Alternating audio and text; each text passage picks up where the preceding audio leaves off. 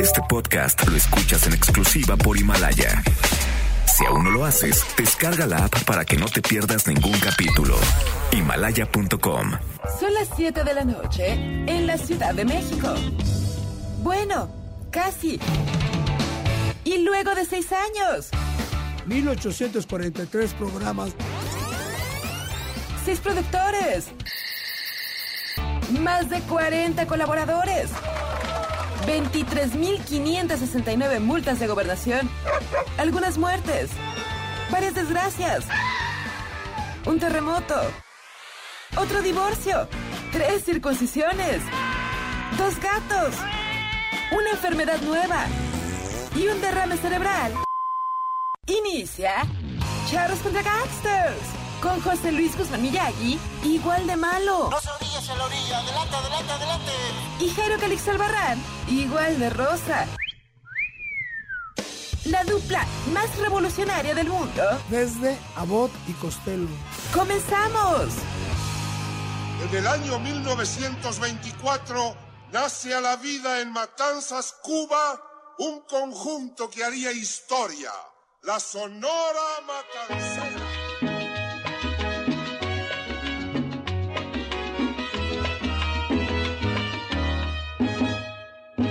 No existe el amor, es un cuento, una fábula, inventado por ti para hacerme sufrir. No existe el amor, eso es algo ridículo. Yo le di el corazón, no tuviste razón para dejarlo ir.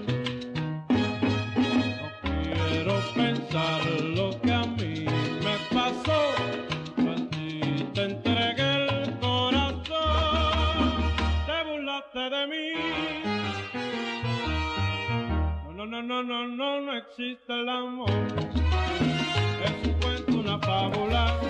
¿Cómo le va? Muy buenas tardes. Les saludamos con muchísimo gusto cuando son exactamente las 7 de la noche con 7 minutos en la hora del centro.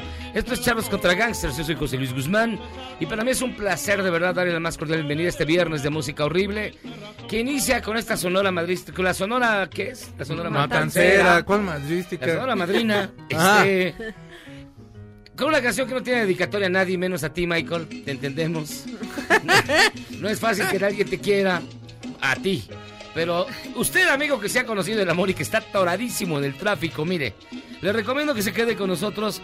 Vamos a tener un programa, como todos los viernes, con pura música horrible. Esa música que usted escucha escondidas, que se encierra en el baño para leer el chistes y chicas y tocarse y pone una cumbia. Entonces, esa es la música que le vamos a poner hoy. Y también este pues está con nosotros nuestros aguerridos colaboradores a los cuales usted puede escuchar a través del 102.5 de su FM o www.noticiasmbs.com y ellos son el Chico Sound. ¿Qué tal? ¿Cómo están? Muy buenas tardes. Bienvenidos a este programa. Bienvenidos al tráfico, al odio, al infierno que está allá afuera. Aquí hay puro amor y pura cosa padre. Paz. Y amor y pants. Así es. Y bueno, pues quédense, no se vayan. Va- Tenemos mucha música horrible con qué ponerles y Con atormentarles. ponerles y todo. Aquí se las ponemos. Bueno, se las pone Miyagi si Y quieren. también está la- esta representante de la derecha conservadora Ah, y mala ah, onda, Sí. que ya ve. Que es como Conservadora. sí, conservadora, mal. Que todo es parte de un complot para acabar Sí, con la claro. 4T y Yuyis forma parte de ella. Claro, porque queremos que nos secuestren para.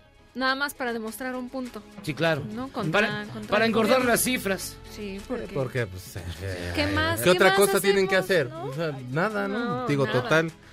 Nada. Pero pues sí, todo, todo es un complot, hombre, aquí en este, en este lugar. El Oiga. paro, el paro del 9, Eh, digamos que la nota del día es indudablemente el paro convocado para el día 9 de marzo y que ha generado muchísimas reacciones, sí, en su mayoría de apoyo. Claro. Incluso, eh, déjeme leer el, un comunicado de eh, los gobernadores del partido Acción Nacional. La Asociación de Gobernadores del PAN señalan a través de un tuit, expresamos nuestra solidaridad con la iniciativa ciudadana de las mujeres mexicanas. Hashtag un día sin nosotras.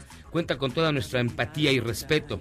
Siempre respaldaremos el ejercicio de la libertad de las y los ciudadanos como lo establece la Constitución. Aunque también hay, alguien que lo apoya, depende de la hora. O sea, si a Sí, a- en la mañana eh, lo apoya y en la tarde. Luego de hablar no. con, tu, con tu marido, pues ya siempre no. que además ya hay más de 106 empresas y universidades, o sea, como en un colectivo, que están sumándose a este paro nacional, es decir, que ya las empresas o las universidades han sacado algún tipo de comunicado o algo diciéndole pues a sus miembros de la comunidad que si desean unirse, bueno, enfocado a las mujeres, obviamente, que si ellas deciden unirse a este paro nacional, pues no va a haber repercusiones, ni se les va a descontar a lo mejor un día de, de sueldo, o incluso se les invita a que no vayan y no tomen las clases. También varias instituciones de gobierno han dicho eh, que también se van a sumar a este paro nacional. Entonces, cada día se van sumando más instituciones a favor de este paro nacional y bueno, a excepción de, de esas personas que, que son bipolares al parecer. Pues está la Secretaría de Gobernación, el Poder Judicial de la Federación, Senado de México, la Mesa Directiva de la Cámara de Diputados, el Gobierno de Estado de México, Ciudad de México, San Luis Potosí, Tlaxcala, Aguascalientes, Estado de Tamaulipas, el PAN, obviamente porque acá este, también es, el. PRI, Él la es el universi- vocero. el claustro de Sor Juana, no, no, no, y que mí me la llamó la atención de ahí que empecé a ver como qué universidades estaban entre ellas Son el claustro de Sor. Juana, son muchas las También universidades. son muchas universidades estatales, o sea, Sí, Bueno, de hecho, a mi hijo que está en la Universidad Autónoma Metropolitana también le llegó el, el aviso. No sé todavía si la Metro se va a unir a, a este paro del día 9. Este, mi, mi hijo me dijo, ay papá, ¿qué hago?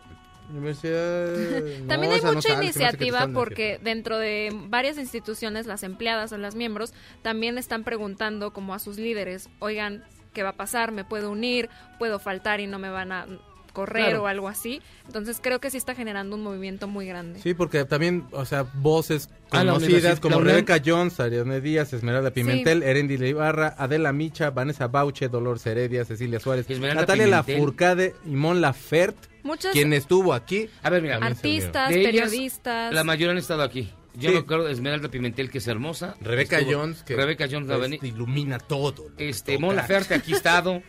Eh, eh, La UNAM. Adela Micha, Adela Micha ha estado aquí. No, ya no. Ah, bueno, ella también va a estar. Bueno, pero Dios. No, no digamos que mucha gente de eh, las artes, la comunicación, la cultura también se está sumando a esto.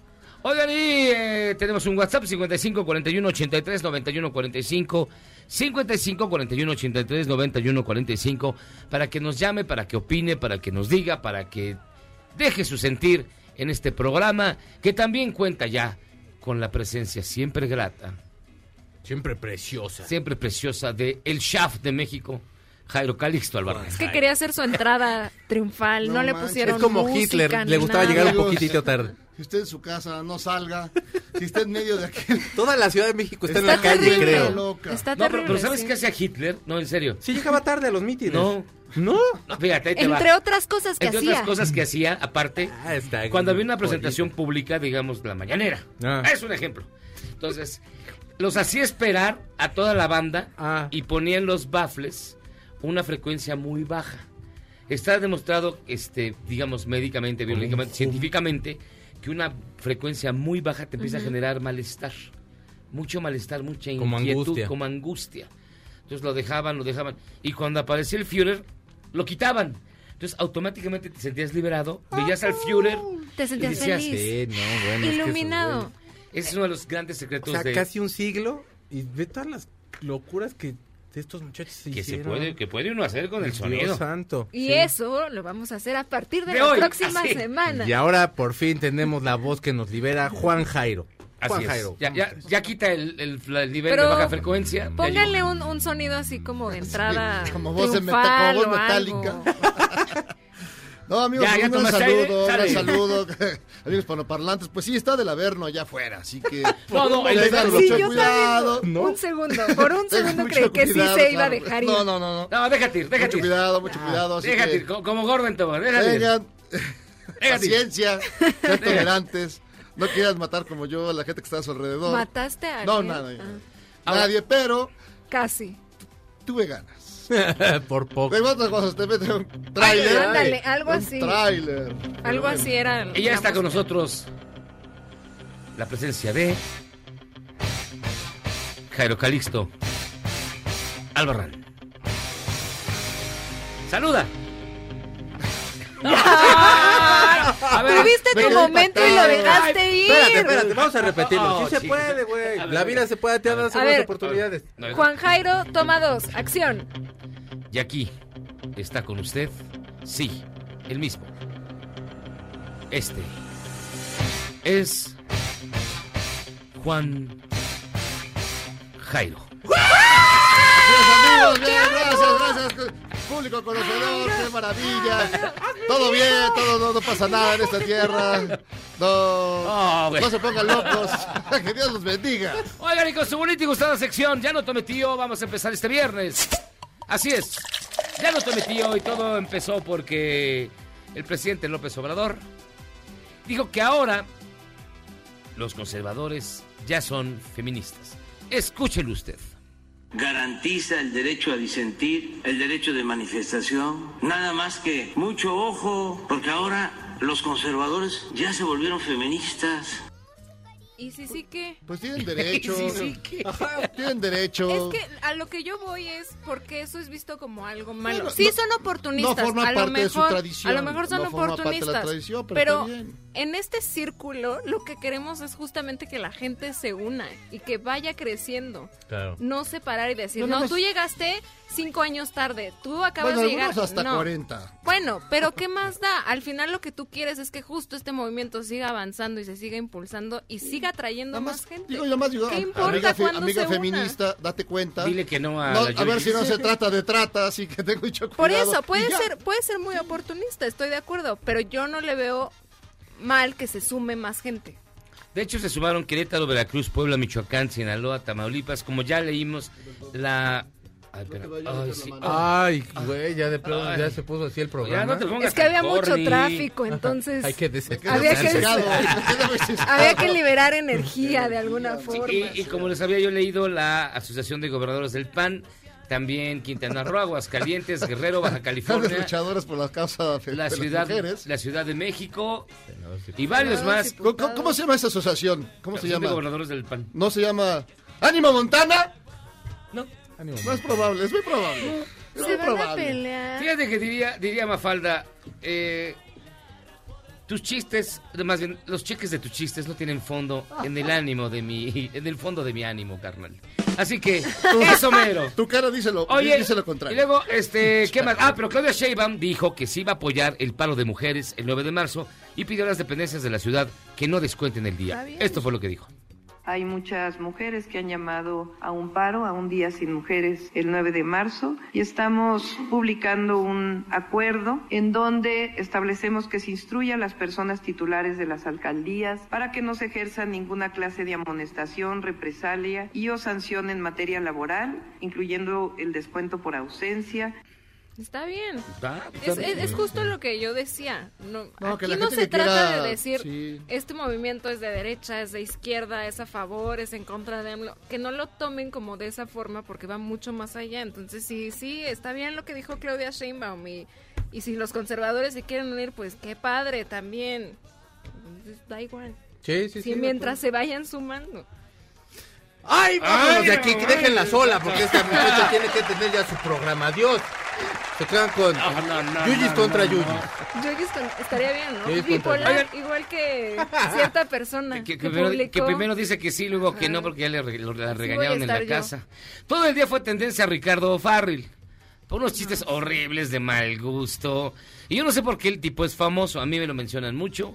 Sí, pero dice, ay, es que es súper famoso y súper bueno. ¿Quién sabe quién Pero luego es este apoyado por personajes que se supone también tienen un gran público, como se llama, uno de Monterrey, de sombrerito, de lentes. Cepillín. Franco. El Bronco.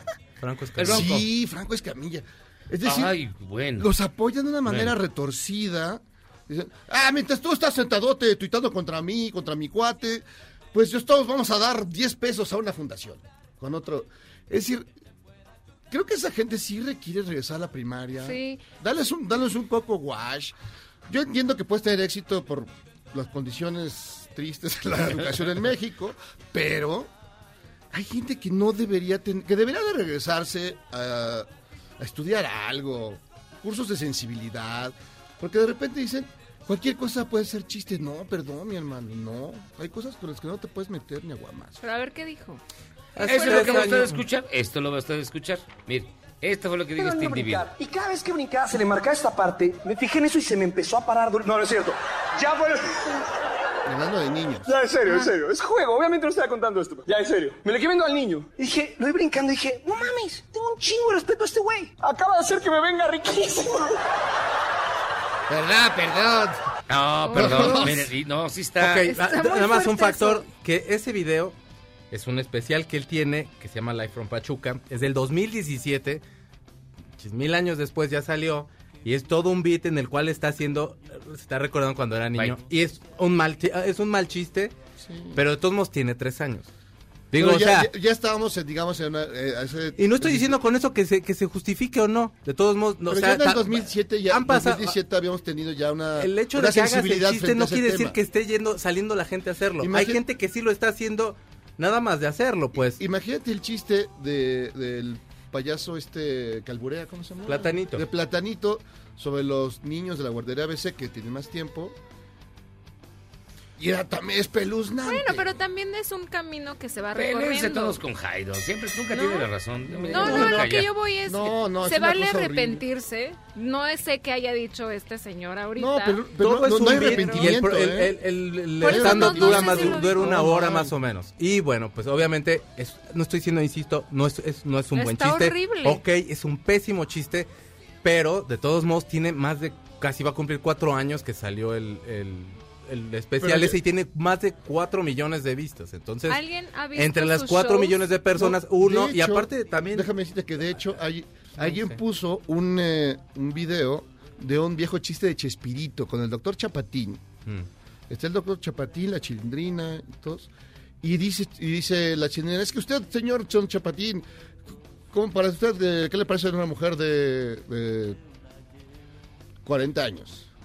No, no, pre- no, de menor, de 30 años. No tienes, Pues no prefiero- tienen el audio mejor. Pues Digo, prefiero dos de 15, no, prefiero no dos de entiendo, 12, dos de cabrón. 15 o de 10. O sea, empieza a jugar con eso. Es un, es un chiste de hace, que te gusta?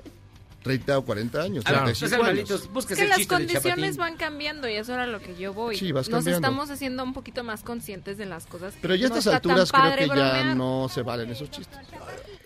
¿Ahí ¿Lo tienes? ¿Lo tienes ahí? No, a ver, Memo? están buscando porque O sea, si en no, el no lo 17, entendí, por ¿eh? supuesto que ya está. ya, este, No. este tipo de. te- esta temática siempre ha sido muy sensible. Qué bueno que lo sea. Está pésimo que, que, que pasen Sí, estas cosas. por eso, más el chiste, yo no estoy diciendo que esté bueno. También creo que. O sea, no es- eso no lo hace que haya salido el, el tipo a hacerlo. Pero estoy diciendo que el chiste no está bueno. Pero a mí no me parece. En el resto, a mí no me parece mal cómico. La neta. Pues no lo sé, pero Perdón. esto lo O sea, yo, y yo, lo- yo ni lo, lo conozco Esto dos veces que lo he visto. Oye, por ni eso- nada. No, no, no, pero no es pleito. No es pleito, no es ah, pleito. Nada más lo que yo estoy diciendo es ayer que. en Instagram tu foto con... no, no. Con él, claro. A ver, No, pero yo creo que- abrazados. O sea, yo creo que al final de cuentas no es, o sea, no se le persigue como si hubiera hecho las cosas, pues. Pues sí las hizo. No, ah, perdóname, ¿con quién salió y a quién salió ese show? ¿Cómo? No, o sea, él dice salió? físico. Por eso, pero estoy diciendo que nada más hecho. Ah, hizo el no, chiste, no, no, no, por no, eso no salió me e consta, yo que sé, yo que sé. Nadie, no tiene, Yo ni o sea, sabía que existía búsquenle hasta a ver hoy. si en una de esas tiene algo, yo lo dudo, Ahora, pero o no meto las manos. Para que entiendan, los que, los que como yo no entendimos lo que dijo este Chapatín, no, eh, Jairo de Chapatín, aquí está el No, pues chiste, oílo. mira, a ver. ¿Qué es lo que dije? El doctor Chapatín enamora a las mujeres sin importarle la diferencia de edad. ¿Sería capaz de casarse con una mujer de 28 años? Prefiero dos de 14. Ándale. A propósito, Ese es el ¿eh? chiste al que se refería Jairo. Y esto es de una emisión del, supongo, Ah, del programa de Chespirito. Que por cierto, Chespirito hoy cumpliría años. 90 y Qué bueno recordarlo de esta manera. Que lo recordamos cumpleaños, Es para que en el cielo recapacite. Feliz cumpleaños. No, digo, Y la canción de fondo que estamos escuchando es de Michael Jackson. Que hay otros. Es otro tiempo, es otra época. Sí, sí, sí. No había ninguna Bueno. sensibilidad al respecto. Sí, ese chiste lo hiciera. ahí te va otra. Yo estaba risa. escuchando mis discos de los Rolling Stones y hay una canción que es políticamente incorrectísima escuchar hoy. ¿Cuál? Del Sticky Fingers. Se llama Bitch. Ajá. Es súper dura y súper misógina. Ahorita la venía escuchando en Bueno, versión Under My Thumb. Under, My Thumb, perdón, Thumb no, porque Es- es como- también, tanga. este- Pero Under My Thumb, esa, una esa es una de las canciones Ese es un cover. Y bueno, o sea, de ahí para el real, pues. De ahí pa'l real, sí. O sea, o sea, sí. Bueno, en este momento que tenemos la música horrible, pues hemos escuchado las Ay, canciones más misóginas, más misóginas y que han salido universo. El este año, el año pasado. El reggaetón, es... reggaetón. A ver, ¿qué opinas tú del reggaetón? El reggaetón, ay, lo haces a propósito para que No, dinos, dinos, no, dinos, a ver. No, pues el reggaetón obviamente tiene letras bastante misóginas, pero creo que también hay como una pequeña ventana de cambio porque sí está como encaminándose un poquito más a que dejen a un lado esas letras tanto misóginas. El último que salga, que apague la Oigan, luz. ¿Por Y finalmente- Siempre de quedará perreo. Y finalmente, Exacto. esta semana salió la nota de una mujer que fingió cáncer para conocer a Ricky Martin. Sí, Ricky Martin. Ese greñudo, que un- ese, ese tipo que una vez fue greñudo y le gustaba a todas las mujeres. Y Salió cantaba del juego closet de ajedrez. y ahora le gusta a todos los hombres. Ay, pero le sigue gustando a las mujeres, ¿eh? Sí, también. Yo soy loquito. Y así. Bueno, a ver, escoja tres de sus viejas canciones que seguramente el checo se sabe. Porque el checo es fan de Ricky Martin. Ay, sí. Y se emocionó más cuando salió del closet. Juego de ajedrez. Venga. es-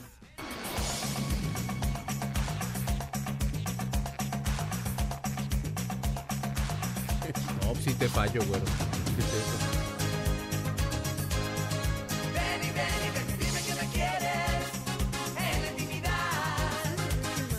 La canción se llama Dime que me quieres, es original de Los Bravos, una banda española que cantaba Black is Black. Ah, claro. Y este es, Bring- y es original se llama Bring a Little Lovin', nada más que con en la voz de Ricky se llama Dime que me quieres. Pero eliminar. No, sí, no, yo sí no sé la de Ricky Martin. fíjate. Y sí me emocioné cuando salió. Este se llama Susana Oria, cover de Art Company, pero en boca de Ricky Martin. Sí es Susana Oria. Ok. Y la que sigue y la última es... Sentí tus manos en mis hombros. Ay, esa sí, obvio, todo Ahí es así, cántala. Febre, febre de noche. Fuego de noche. Fuego de noche. Nieve de día. Vente de día. En tus manos.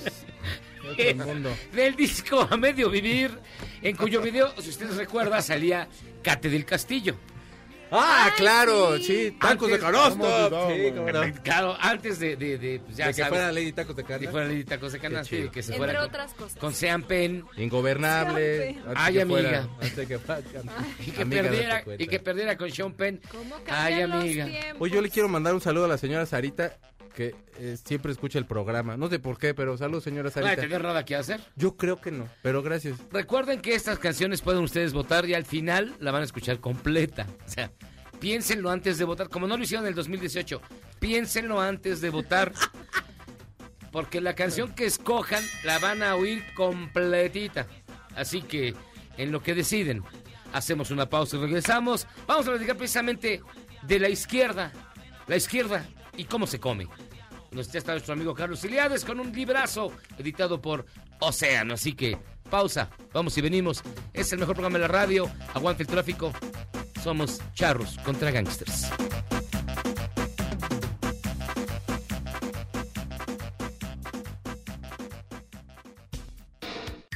En tiempos de cambio, solo los mejores seguimos a flote.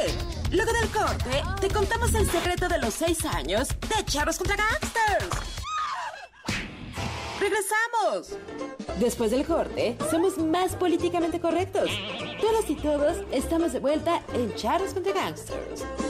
Tú no le cuentas mi pan. Y si nos vamos para el hotel, te cojo la suma cara, pago dos noches contigo y lo hacemos hasta mañana. Y si nos vamos para el hotel, vendemos marihuana. Y si nos vamos para el hotel, no le cuenta mi pan. Y si nos vamos para el hotel, te cojo la cima cara, pago dos noches contigo y lo hacemos hasta mañana. Y si nos vamos para el hotel, marihuana, marihuana.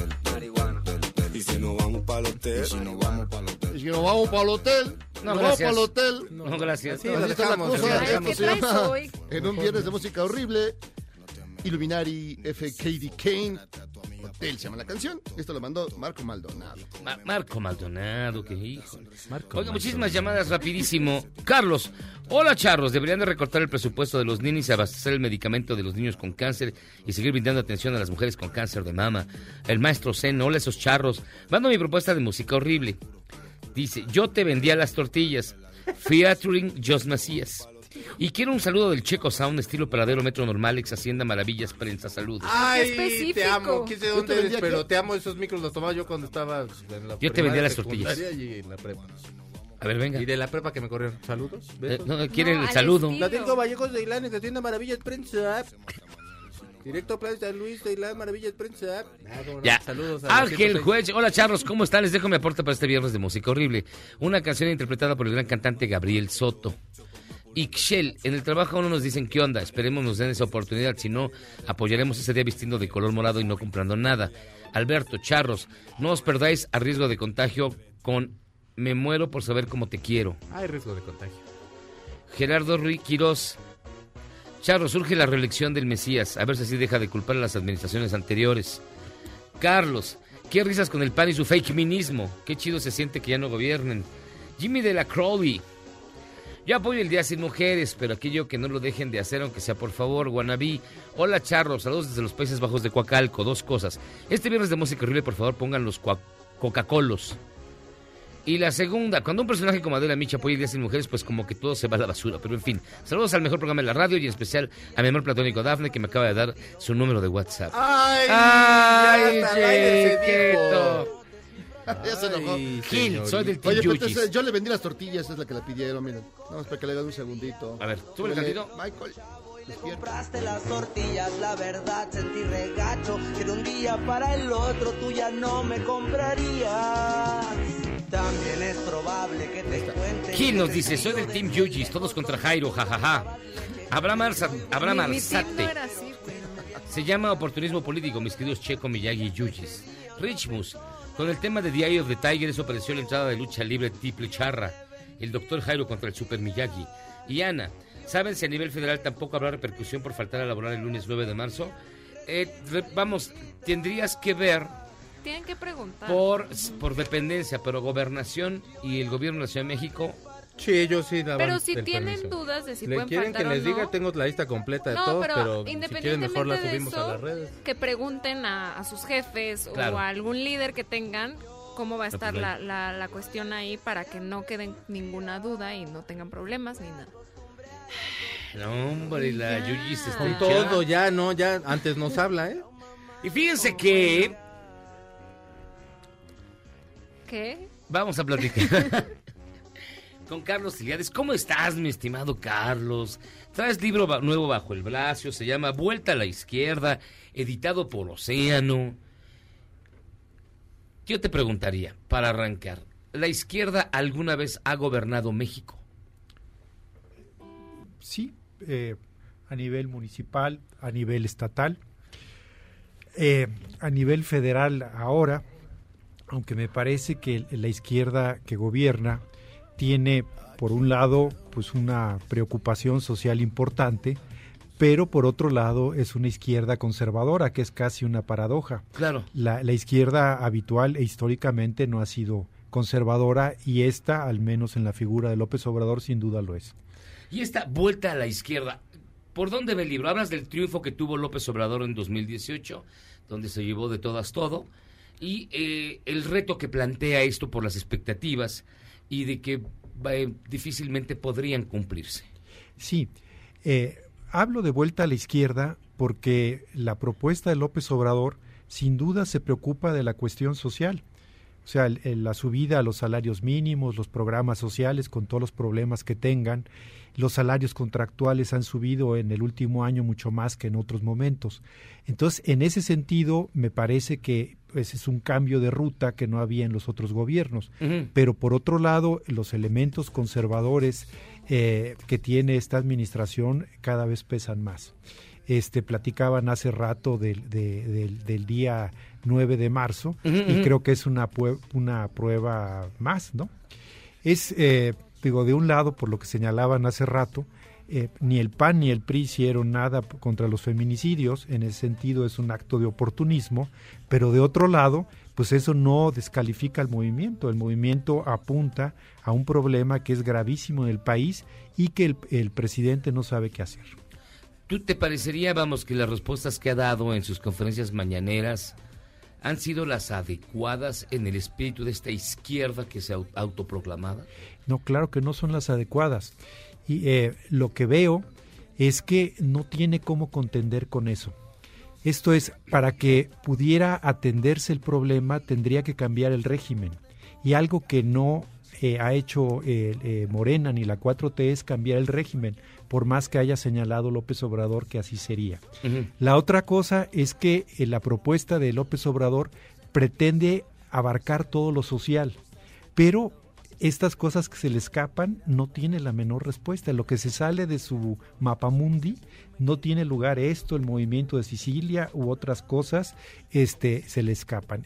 Y la otra cosa que me parece también que dificulta mucho eh, la solución del problema es que Morena no está jugando ningún papel. Esto es el, el papel eh, que debería jugar un partido político de izquierda, es dialogar con los movimientos sociales. Y es exactamente lo que no está haciendo. Se han atrincherado, no sé, las declaraciones de Jacob Polevsky Por ejemplo, o de Martí Batres, Martí que Batres. achacarlo al, al neoliberalismo. Pues sí, algo tiene que ver el, el neoliberalismo, pero los feminicidios tienen una historia bastante larga y más compleja que el neoliberalismo. Hay otros países eh, neoliberales, más que México, donde no hay esta cantidad de crímenes. Esta, eh, tu libro Vuelta a la Izquierda, ¿cómo, ¿cómo esperas que salga el lector una vez que concluya? De lo que además no es, no es, no es un... Amigos, no teman, no es un tabique gigantesco, es un libro sencillo de leer, muy práctico. ¿Cuál es la reflexión que tú quieres despertar en tus lectores? Lo que Carlos? quiero, eh, eh, la reflexión que a la que convoco a los lectores es para que vean de manera integral lo que ha eh, representado este cambio de, de gobierno, las grandes limitaciones que tiene y una advertencia, digamos, eh, en el sentido de que hay cosas que claramente van mal y que creo que todavía es eh, oportunidad de enmendarlas. A mí me parecía ahora con, con el, el movimiento contra la violencia de género que era una oportunidad muy importante, pero evidentemente se quedaron rezagados. ¿Otro momento pudo haber sido lo de Sicilia y la familia y los Levarón? Sí, aunque ahora es, es- tiene mucho más repercusión el, eso, pues también antes eh, Culiacán y así sucesivamente. Este, entonces yo creo que sí urge este que la izquierda se plantee realmente hacer una transformar el país. Pero digamos, pensando en términos de izquierda, ¿qué, ¿con qué la comparas? ¿Qué elementos o qué movimientos o qué partidos compararías esto eh, de Morena, de López Obrador, con otros, otras instancias? Pienso en las izquierdas latinoamericanas, por ejemplo, las llamadas progresistas, pienso algo en España, por ejemplo, Podemos, o en la izquierda que gobierna Portugal. Pero con todas ellas yo creo que López Obrador está a la saga. Ahora, lo llamo de izquierda porque el centro de la, de la, de la izquierda es eh, resolver los problemas sociales. Y ese, ese énfasis sin duda está en el gobierno de López Obrador. Y tomando en cuenta, digamos, eh, va un año, digo, cambiar un régimen un año está, está complicado. Y sobre todo cuando la Auditoría Superior de la Federación acaba de emitir, eh, pues más o menos la cantidad de dinero que en el último año de Peña. echó Peña. Es decir, con todo, sin- con esa corrupción monstruosa, también es otra. No digo que no haya cometido error, estoy de acuerdo, pero también sin recursos, todos se lo quedaron. Es decir, también hay unos elementos a contemplar, ¿no? Eso es muy importante decirlo. O sea, le entregaron un desastre, ¿no? Pero, Quizá más allá del desastre. bueno, un eh, un poco eh, un, un caos. Pero de otro lado, este, eh, creo que es algo que aunque sea gradualmente, tendríamos que avanzar en la dirección de resolverlo. Y este, en algunas cosas sí, pero en otras se está rezagando. Pero no, ¿no encontrarías tú, Carlos, que después de 20 años de campaña es para que tuvieran eh, un diagnóstico más exacto y no les sorprendiera el, y yo pongo comillas, este desastre que encontraron? Sí, lo que pasa es que la, la izquierda o la izquierda que llegó al poder prácticamente se quedó sin intelectuales. O sea, ¿Cómo no? Ahí está Gibran, ahí está Bueno. este... No, ¡Hay pero un chorro! lo- los que había eran, se pasaron para el otro lado. Por supuesto. Ya, digamos, Castañeda, Aguilar Camín, todos se, se quedaron hace mucho centro-derecha. Siempre tendremos a Gibran, es lo que único que... Entonces, eh, eh, digamos, ese es el papel que deberían tener los intelectuales y la izquierda actualmente tiene muy pocos intelectuales. Pero entonces, ¿tú cómo ves el futuro de la izquierda en México con eh, todo esto que, que tocaste ahorita? Lo que yo veo es que debería alimentarse de los movimientos sociales y tal vez los movimientos sociales ayuden a sacar a la izquierda de este marasmo que me parece eh, conservador. Al principio de la plática, Carlos, estamos platicando con Carlos Iliades, escritor, autor del libro Vuelta a la Izquierda, editado por Océano. Nos decías que eran de izquierda, pero conservadores, y decías que era una, una paradoja. ¿Cómo, es, ¿Cómo funcionaría esta paradoja? Porque la izquierda, eh, históricamente, ha adelantado propuestas que después se han realizado en el futuro.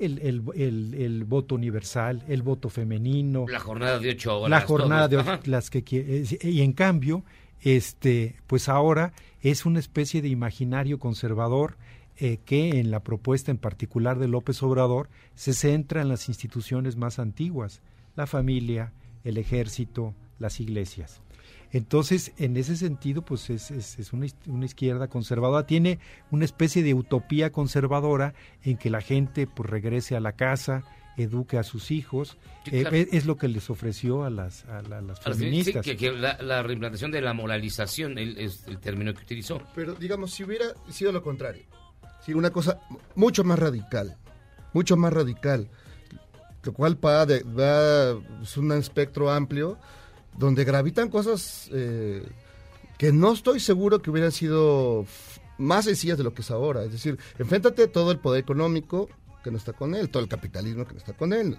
En general, no estoy seguro que hubiera sido una mejor, un mejor camino, hubiera una radicalización, hubiera sido, ah, ya ve lo que hicieron, ya- esto ya es Venezuela, esto ya es Cuba. Es decir, creo que hay allí eh, otro elemento a contemplar. No estoy seguro que eh, se hubiera sido radical, mucho más radical, hubiera funcionado mejor. Tienes razón. Es más, si hubiera sido más radical no habría ganado. Por O ejemplo. sea, así de simple. Ese, eh, eh, digamos, lo que logró para eh, ganar el 2018 es lo que no tuvo en 2006. No, reunió, reunió de todos lados. Reunió de todos No, lados. De, los más de los más conservadores a los más radicales. Bueno, más radicales no, pero... Y las élites mexicanas están pagando ahora el no haberlo dejado llegar en 2006. En 2006 habría llegado acotado, en minoría. Con menos eh, Por eh, supuesto. representación en el legislativo. Entonces Claro. pensaron que lo habían anulado y se hizo este tsunami en el cual pues implotó el sistema político. Híjole, a ver, eh, ¿cómo, ¿cómo planteas tú, bueno, cómo ves tú en este libro Vuelta a la Izquierda los próximos, ¿qué serán? Cuatro años, ocho meses de la actual administración. Mira, eh, la, la- la primer prueba eh, importante va a ser en, en 2021 con las elecciones. Si eh, salen bien librados, este, van a poder adelantar parte de las reformas que se plantean. Si ahí este, pierden, por ejemplo, el norte, entonces va a ser mucho más complicado. Y ahí se le dificultaría un tanto la sucesión. Yo creo que si López Obrador resuelve bien eh, con los programas sociales, lo que sea, el 2021, tendrá posibilidades de poner a sucesor o sucesora para el 24. Carlos Iliades, autor del libro Vuelta a la Izquierda, editado por Océano, finalmente un connotado morenista, por llamarlo así, me platicaba que a Andrés Manuel solo le preocupan dos cosas realmente. El caos que tienen en Morena y el desabasto de medicamentos que es real. ¿Tú crees que alguno de estos sea factor este año en lo, el transcurso que llevamos? Eh, el, el caos de Morena se puede reflejar en el 2021, ¿no? Ajá. En- bueno, este año hay, vari- hay varias elecciones, aunque eh, Morena puntea casi por inercia. En el 2021 puede estar más complicado. Y lo de las medicinas, pues yo, eh, yo creo que López Obrador debió haber tomado medidas de transición. Sin duda hay grandes monopolios que abusan. En México las medicinas son carísimas, pero no lo puedes solucionar de golpe como si tuvieras una miscelánea. Lo que tienes que hacer, pues es, es- es una, una especie de pacto en lo que vas este, resolviendo el problema de los monopolios que sin duda controlan el abasto de las medicinas. O sea, eso sí le ha pegado. Ahora, tampoco hay una oposición articulada, inteligente, eh, bien consolidada. Lo que vemos ahí son destellos más bien berrinches, este, melodrama ranchero, pero no, no vemos una figura inteligente, sólida, que pudiera contrarrestar el poder o lo que ha ganado Morena estos días. Claro, o sea, si decimos que López Obrador es conservador, la oposición es enormemente conservadora, arcaica incluso. Esta idea que se trató de vender en el 2018 de que el PAN y Anaya eran la, la modernidad, pues bueno, Pero sí lo eran, te lo juro. Sí, pues usaban, Sí, usaban sí, el, sí, el sí, WhatsApp. claro. Tan moderno que, que- que no lo juro, entendimos. claro. Fue tan moderno que no lo entendimos. Claro, tan modernos que no entendieron, pero me van a Adelantado a repetir. su tiempo. Sí, adelantado. Carlos Iliares, oye, una preguntota. El libro lo vas a presentar en minería. Eh, n- no, ah, por lo pronto no, es un poquito más adelante, Ah, porque sí. acaba de salir. Ah, es que está lo de nuevecito. Sí, lo de minería hay que programarlo con 3, 4 meses de anticipación. Pero ya está en todas las librerías. Está en todas las librerías y parece que le está yendo bien. Carlos Iliades, Vuelta a la Izquierda, editado por Océano. Un análisis lúcido, de verdad. eh, Un análisis completo de lo que está ocurriendo y este fenómeno Claro. que todavía no acabamos de entender muchos. Ahora espero que no lo asocien con la música de hoy porque si no se van a caer las hecho, no, de hecho, fue a propósito. Dije, viene Carlos Iliades, ay, pues música horrible. No, no es cierto. Es no. para nivelar. Para nivelar. Muchísimas gracias, Carlos. Gracias a ustedes. Nosotros vamos a hacer una pausa. Les recomendamos mucho leer Vuelta a la Izquierda, editado por Océano, de nuestro buen amigo Carlos Iliades. Pero mientras tanto hacemos una pausa y regresamos. Esto es Charlos contra Gangsters. ¿Quieres salvarte del reggaetón? ¿Y esos sonidos que solo te hacen pensar en Omar Chaparro como un buen actor? Charros contra Gangsters regresa después de un corte, solo con la mejor música para una debida sinapsis. Si sientes feo cuando me voy, ¿qué sientes cuando... Regresamos a Charros contra Gangsters?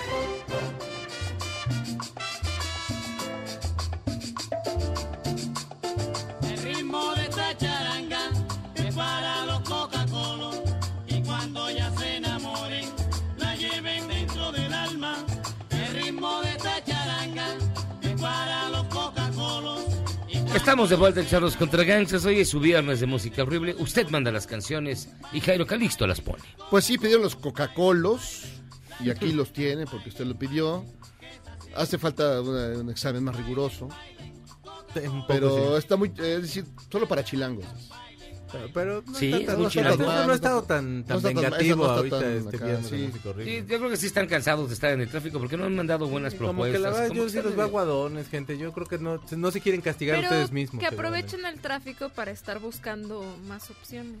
Así es. Que- o que voten por su canción de Ricky Martin, las tres son horrendas. Las tres son horribles. Oye, ya está con nosotros María Eugenia Yuyis. Así es. ¿Qué onda? ¿Qué onda? ¿Qué onda? ¿Cómo ¿Qué onda? estás? Muy bien. ¿Cómo, muchas cómo se- ¿Hay tacos? ¿Cómo le hace qué? ¡Tacos de canasta! Vamos a hablar de tacos de canasta. Sí. Entre otras cosas, sí. Pero eh, resurgió todo este tema de la CONAVE, que ya venía desde el año pasado. No sé si se acuerdan que incluso ya lo había tocado yo aquí. Mm. donde Ah, caray. El tema, el tema, sí. el tema. Ay, bueno. Y luego, Toqué el tema el año Así pasado. es. Eh, donde había, bueno, ciertas irregularidades dentro de los gastos de la CONADE, ¿no? perfectamente. Eh, se realizaron ya auditorías encargadas por la Secretaría de la Función Pública y encontraron 22, digamos, irregularidades al respecto, ¿no? Que suman un total de 51.5 millones de pesos aproximadamente, ¿no? La más grande que se encuentra es de 31 millones de pesos, que se da por esta, ¿cómo se podría decir? Eh, compra de boletos a un sobreprecio, pero porque lo hacen a través de un tercero. Es decir, contrataban a una agencia para que reservara estos eh, viajes y al final, pues, un boleto de avión sumaba 70 mil pesos, por Mm. ejemplo, el costo. Entonces, eh, pues obviamente había irregularidades también en las facturas que presentaban, ¿no? Como todo, todo este tema. Y también incluso eh, en otros temas, por ejemplo, los entrenadores que, que se contrataban, por ejemplo, había un administrador de empresas que fungía como entrenador. ¿Es en serio? Sí. Sí, pero los números son todo un ejercicio fiscal, güey. El Entonces- ejercicio fiscal, güey. Ahí está. Ya Ah, de nada. de ahí se agarró. Hijo, Conade, contrátenme para que yo también les maquille. Todo esto eh, empezó desde junio del año pasado y las investigaciones, la primera concluyó en septiembre de 2019, se han retomado y después de estas siete auditorías es que se encuentra todo este, este, pues, estas irregularidades. Entonces, Sí. cuando le preguntaron a la secretaria de la Función Pública, oiga, ¿y qué va a pasar con Ana Guevara? ¿O la van a sancionar? ¿O, o qué onda? Y ella dijo que era muy pronto para poder como dirigir hacia dirigir culpas sobre este caso, pero que obviamente no se iba a tolerar nada y que todo se iba a sancionar conforme a la ley, Claro. ¿no? Porque así son las claro. cosas, ¿no? Mm. Pero imagínense que todo esto, bueno, suma casi 52 millones de pesos en irregularidades y desvíos, que les digo que va desde esto hasta organización de eventos también. Como que contrataban agencias para organizar eventos y todo y pues por Una ahí sola se iba. duda. ¿Esto no fue de la administración anterior? Pues al parecer no. No, es de esta. Pero eh, justo es lo que les comentaba, ¿no? Acababan, no sé, si iban a un viaje a X país. Ajá. Terminaban comprándolo en vez de, no sé si era un torneo que ya sabemos que va a ocurrir en varios meses y que ya podemos ir comprando los boletos de avión y todo, lo compraban dos días antes. Ay, qué Ah, pues sí. Y entonces, por todo este tema de la premura, lo tenían que comprar a través de una agencia, de, de un tercero. Y lo que les decía, entonces el boleto, en vez de costarme, no sé cuánto cuesta a Boston un boleto de avión. Ponle mil, Ponle- mil ponle- dólares, ponle mil dólares. menos, ¿no? Acababa costando 70 mil pesos el boleto de avión. No, no necesariamente a Boston, porque a lo mejor Sí, no claro, es un ejemplo, no, pero pero es un es ejemplillo. un ejemplo para que vean como la dinámica de cómo los precios se iban inflando y a final de cuentas, pues el gasto se triplicaba, Mm. digamos. Todo este tema, pues lo siguen investigando, va a haber más pronunciamientos al respecto, pero la postura ante el público es, se va a castigar a quien se tenga que castigar y vamos a tomar las medidas y acciones necesarias contra quien tenga que ser, ¿no? Pero por ahora, Ana Guevara puede dormir tranquila porque no se le está persiguiendo aún. Qué bueno. Finales felices. Aún. aún. No, bueno, pero para todo esa es alguna de las cosas que, que pasan ahorita en la CONADE y pues que sí está bastante Y de alguna forma denso. afecta como para los, los Juegos Olímpicos. Eso, o, sí hay eso. Juegos o sea, van a comprarle una semana antes los boletos a los... A los Probablemente quiero creer que ahora van a tener un poco más de cautela al respecto y que obviamente todos esos gastos van a estar mucho más checados, ¿no? Ya no va a ser como de, ah, pues compré este boleto de avión, sino que ya también va a haber como de, no sé, como que tienes que comprobar más. Es como en las empresas que empiezan a, a- a tomar políticas un poquito más duras al respecto de, pues si vas a ingresar la factura, tienes que tener como una cotización, tienes que saber exactamente a quién le vas a pagar, tengo que investigar a la agencia que se le está pagando para ver si no tiene temas de fraudes o lavado de dinero, etcétera, etcétera. Van a estar mucho más checados, pero al final de cuentas, pues ya son 51 millones de pesos que ya no sabemos quién se quedó. Ay, Mm, qué bueno, les ha de hacer mucha falta, Sí. desgraciados. Ah, Pero bueno, no fue.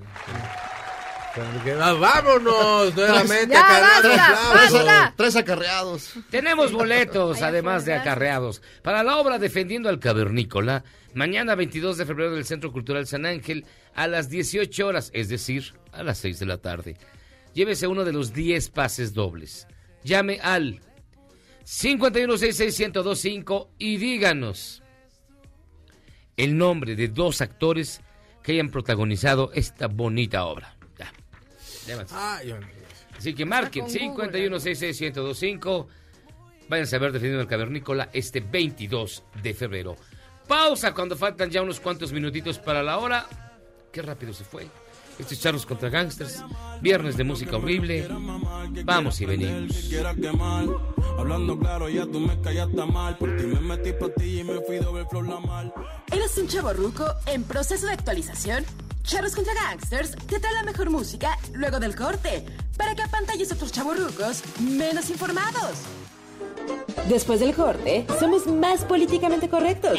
Todas y todos estamos de vuelta en Charros contra Gangsters. Aunque estés borracho, aunque estés drogado, aunque estés careta, te mataré. ¿Tienen miedo? Sí. ¿Están asustados? ¿Quieren ver sangre?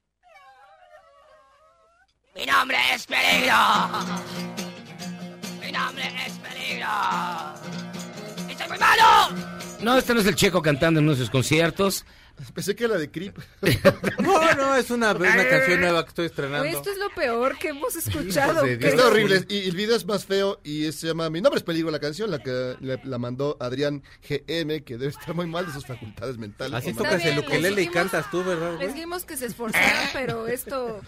No se fue del otro ya, lado. ¿Es, Zagal? ¿Por qué habla así? Oye, mi boti. Ay, mi boti. Ya está con nosotros el doctor Juan Antonio Barrera. Doctor, ¿cómo está usted? ¿Ya tomó aire? ¿Está usted aire. atascado en el tráfico? pero está aquí con pero nosotros. estoy aquí con. A ver, dice el filósofo, el genio, el sabio José José que el amor acaba. El amor acaba, sí. ¿Cuáles son los síntomas o, o cuáles son las señales que hay que tomar en cuenta cuando el amor acaba o qué ocurre en la cabecita de uno cuando el amor acaba? Pues mira, Es importante esto porque es diferente al duelo. El duelo es cuando ya se termina el amor, este es un poco antes. Es una etapa en realidad muy compleja porque te genera mucha incertidumbre, porque además eh, vives con mucho estrés y con mucha ansiedad, porque no sabes eh, en qué momento ya se pudo haber terminado la relación y puede ser como un evento grande cambias tú de sexo o cambias de, eh, De equipo. un- de equipo completamente. Eh, y lo puedes hacer de forma repentina o puede ser un desgaste cotidiano en donde las expectativas que te generaste al principio, que son padres porque uno está enamorado y uno ve la vida color de rosa y genera muchas expectativas positivas, en la medida que va avanzando la relación se va desgastando. Eh, y esta pregunta que me haces a veces pasa completamente imperceptible para las personas, pero eh, imaginemos una balanza en donde hay cosas positivas y cosas negativas. Ya son por supuesto más las cosas negativas que las positivas. Y en las negativas es que ya no te gusta compartir con la pareja, ya le ves como prejuicio, eh, te hacen luz de gas, que ya vine a platicar de lo que se trata el concepto de luz de gas, es como tirarte de a loco. Eh, igual hay violencia pasiva, en donde dices algo y entonces la otra persona o te contesta y la hace de tos de cualquier cosa o ya no te contesta. Simplemente van siendo más la parte de los conflictos que eh, las satisfacciones que tienes. Y esto te lleva igual a unas etapas que son muy eh, particulares. Por ejemplo, en estas etapas viene la desilusión. Ya lo que dice la persona, la verdad es que ya no te interesa. Eh, diga lo que diga, sea positivo, sea negativo, este, ya. Te vale gorro. Te vale gorro. Eh, ya te da lo Hay mismo. otra Vale. etapa que le llamamos de shock y en esta etapa de shock eh, la persona aún no se va a separar, pero ya no se ve eh, conviviendo hacia adelante con eh, este, el otro o con la otra. Eh, y cuando esto empieza a suceder, todavía existe la posibilidad de pensar, oye, ¿y la podré rescatar esta relación? ¿Qué tal que vamos al terapeuta? Aquí todavía se pueden hacer cosas para rescatar la relación, pero cuando alguien está un poco más adelantado, la verdad es que ya no se puede hacer ¿Tú has prácticamente rescatado nada. relaciones? ¿Qué- Sí, por cuántas más o supuesto. menos? Este, mira, quienes llegan así como en crisis, hay un truco. Si los dos eh, tienen la idea de si realmente rescatar la relación, la verdad es que el 100%, Hay chance, hay el 100% te puedo decir por qué, porque están realmente convencidos que les ha ido mal y quieren poner de su voluntad, así Hay- es. hay que Eh, Lo que pasa es que uno va por, conv- un- o sea, norm- en otras ocasiones va uno por convicción y otro porque pues ya, Lo por- arrastran. ya, ¿qué tal que Así sí me arreglan, pero normalmente se toma más como que se van a terapia como para ya más bien acabar. Es que es, ese es el otro relación, concepto, pues. cuando ya tienes una relación relativamente estable pero disfuncional, estable con tu persona, o sea, yo ya no quiero nada con la pareja, vengo a que me ayudes a que nos separemos sin pleito. Pero aquí todavía existe esa posibilidad de que alguno de los dos, uno solo, está con la creencia de que sí se puede rescatar y el otro este, nada más está haciendo como la finta de que se va a rescatar, pero no va a pasar nada. Sin embargo, ¿qué sucede también en esta parte? El que toma la decisión carga también con la culpa. Y entonces eh, el que se siente culpable eh, al final eh, va a estar, eh, la verdad es que en una posición muy incómoda porque el otro o la otra se va a sentir traicionado. Es, oye, ¿por qué me hiciste eh, venir para acá? Nomás estoy perdiendo el tiempo. Ni y ya quieres, sabías ya que no ni iba a pasar nada. Pero así funcionan las relaciones. O sea, si todo fuera como muy planito y muy predecible, la verdad es que... eh, No en tendrías chamba. Pues, y, y ninguno de nosotros a lo mejor estaría aquí, ¿no? No, Estaríamos pues no. disfrutando de la vida en pareja y este y solamente en eso. Otra parte de, de esta... ¿Te parece poco A ver, cosa, ¿qué, qué, doctor? qué insinúa usted, mi estimado? Pues es que si, si somos amor. Felices... dice que somos, o sea, dice usted, insinúa acaso que somos infelices en nuestras respectivas Pues mira, relaciones. si somos muy felices, la verdad es que nos las pasamos No divirtiendo en, en otro tipo de cosas y a lo mejor no nos eh, interesaríamos en el amor ni en ninguna otra cosa. Ya cuando la decisión está tomada, eh, en ese sentido, el cuerpo te está avisando y la mente que ya no hay nada que hacer. Llegas con la persona antes amada, sientes incomodidad, ya este, en la parte emocional, la verdad es que te sientes mucho, muy desgastado. Y hay otra eh, que puede ser muy interesante, ya cuando aceptas, ok, esto ya se terminó, todo lo que empieza termina. Claro. Y eh, eh, cuando sabes que el ciclo ya se completó eh, y ya no hay nada más que hacer, entonces te puedes acercar solamente para restaurar tu amor propio. Dices, ok, ya hice todo lo que estaba de mi lado, no se pudo rescatar nada, mejor yo ya le sigo por la libre. Y la última etapa que es eh, interesante, que es antes del duelo, se llama nueva vida. Y en la nueva vida empiezas a disfrutarte ya tú más como persona, con tus propios objetivos, con las cosas que ahora quieres hacer en esta nueva vida, pero ya te da la pauta para hacer una despedida, que ese es el cambio, que ese es el trabajo de duelo. Encuentras las razones por las cuales debes mejor La estar al soltero. Al principio podrías estar eh, junto con la persona en el mismo túnel y sin ningún problema, eh. ya sea de manera muy funcional o muy, eh, o muy disfuncional, pero llega un momento en que si ya cambiaron tus expectativas, eh, si ya sientes que no tienes nada que hacer en esa relación, pues mejor le dices adiós. Pues sí, es lo más ya, sano. eh, pero eso sucede Ay, también poco, ¿eh? Eh, Aunque le salgan este eh, los buenos días así como con esa voz este sensual que acabas de hacer. A ver, di buenos días, mi amor, ¿no? No, Eh, Ay, era, era de broma, era de Nuestro broma. ¿no? colaborador coopera, hijo. Buenos días, mi amor. Buenos días, Buenos días, mi boti. Buenos días, mi Buenos días, mi boti. Dame un besito. Ya no te motiva, ¿no? Eh, ya se vuelve como muy rutinario el asunto y ese es otro elemento que debes de La rutina mata, ¿no? Sí, la rutina mata. Eh, La relación de pareja es un ser vivo. Si no le vamos alimentando constantemente, la verdad es que se va a distorsionar. Hay otro truco también interesante. eh, sé que van a hablar de infidelidad. ¿Y eh, cuál es el otro truco importante? Hay personas que cuando se comete una infidelidad termina simplemente separándose las personas. Hay otras que da chance como para decir, bueno, ¿y por qué pasó esto? ¿Qué tal que lo trabajamos tanto de el lado de uno como del lado del otro? Y puede ser que la relación se vuelva más satisfactoria. Pero también puede ser que caigas en un círculo vicioso en donde, ok, regresamos para que tú no dispongas de nuestros bienes y no los compartas con alguien más. No me separo, me quedo ahí, pero este te agarro de Bien una- rápido antes de terminar, porque ya, ya tenemos casa llena, mi querido doctor. Doctor Antonio Barrera, ¿y qué pasa cuando una pareja en aras de buscarle mayor diversidad a la vida sexual o sentimental aceptan lo que ahora está muy de moda, que la mujer sea una hot wife y el hombre un cook hold o como se llame? Es decir, que ella salga con permiso, y pongo los, las comillas, del marido a buscar amantes. Eh, Termina también siendo muy destructivo, si no sí, me por supuesto. Si no estás con la capacidad para aguantar ese, esa relación abierta, la verdad es que lo único que hace es que termina por deshacerla de manera completa. Pero la otra cuestión es que cuando tienes esa intención de rescatar, pues se vale eh, de probar lo que cada quien cree que va a funcionar. Yo le recomendaría más la terapia en lugar de estarle Estar experimentando buscando. así, porque solamente genera resentimiento luego. Ah, fíjese, fíjese. Pues muchísimas gracias, doctor Juan Antonio Barrera. Ya puede tomar tranquilo. Regrese usted al tráfico de donde lo sacamos. Con todo gusto, nada más deja dar mi teléfono al menos para que Sí, valga no, la por pena. favor, a ver. Quienes estén en esta situación, 55 19 37 53, repito, 55 19 37 53, y mi página de Facebook, donde encuentran un montón de artículos, se llama Juan Antonio Barrera. Y si, o sea, si resuelve problemas de pareja, si no lo resuelve, Los electroshocks Si no lo resuelvo, se, se van más felices, pero ya cada quien separado. Conociendo más de ellos mismos. Ay. Pues eso es bonito. Vamos a hacer una pausa, doctor Barrera. Muchísimas gracias. Hacemos una pausa y regresamos. Ahora vamos a hablar de amores adultos. ¿O de qué, de qué sigue, mi querido Memo? Tú dime. Y bueno, pausa y mire. Vamos a tener película de amor, amores adúlteros, Daniela Espala. Tenemos todo en este programa para que usted se aliviane en el tráfico, que seguro está bien perro. Así que pausa. Esto es Charlos contra Gangsters. Otros programas similares al nuestro son tan tristes y carentes de originalidad que si fueran hoteles tendrían decepcionista. Me equivoqué de habitación. Ya regresamos. Luego del corte. Además de todo, me harán reparar la ventana cuando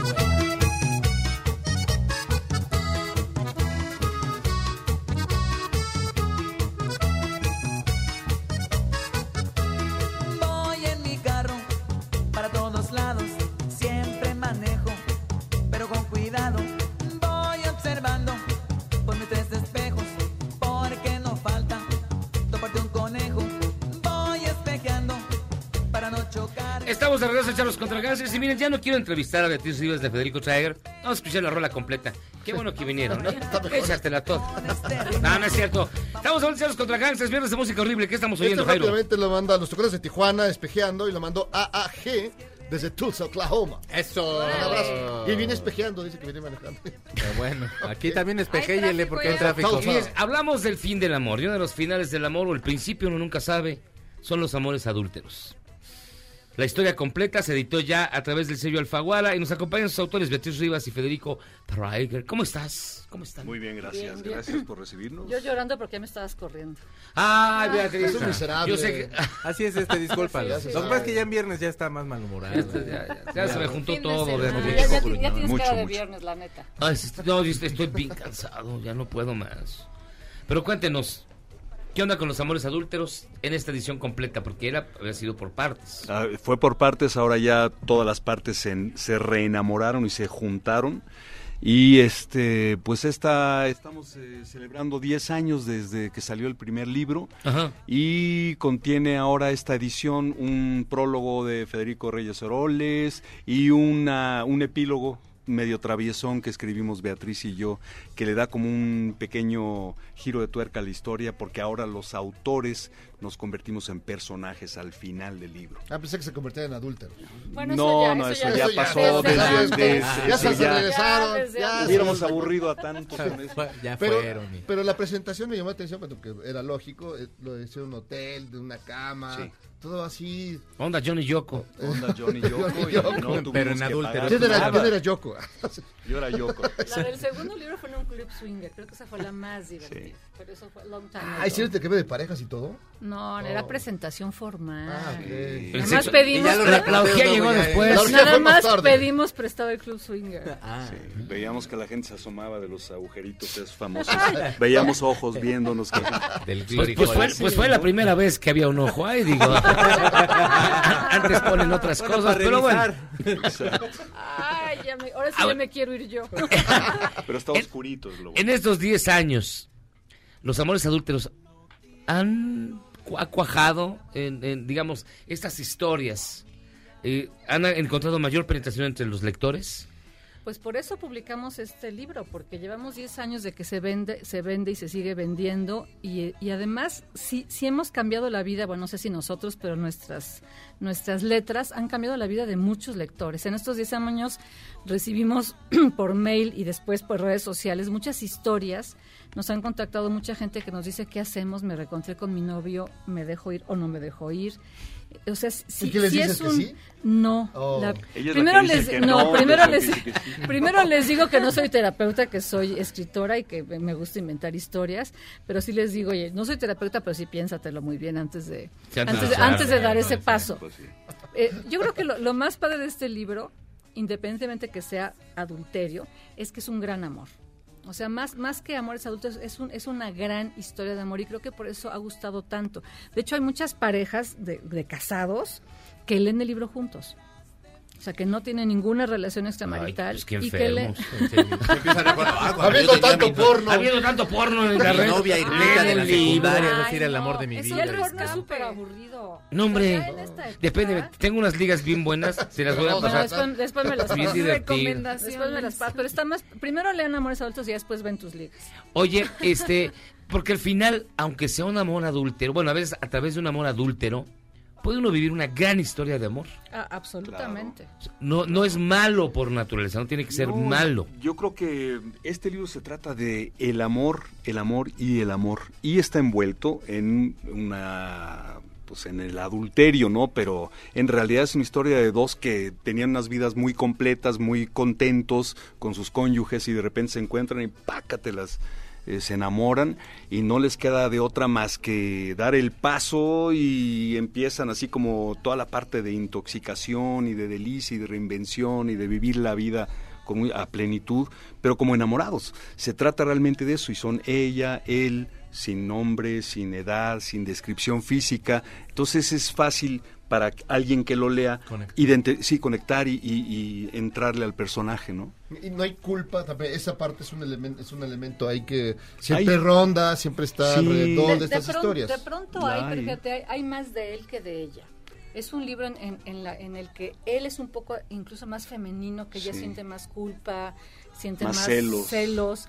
Ella es un Más poco más libre que él. Y así Sí. nos salió, eh, porque es un libro que escribimos a distancia. Y, nunca- que aparte y no lo escribimos yo lo de él y ella lo de ella. Beatriz lo de ella, ¿no? Sino que escribíamos cada quien lo que se le fuera ocurriendo. A veces yo escribía algo de ella y, y Beatriz algo de el personaje, él.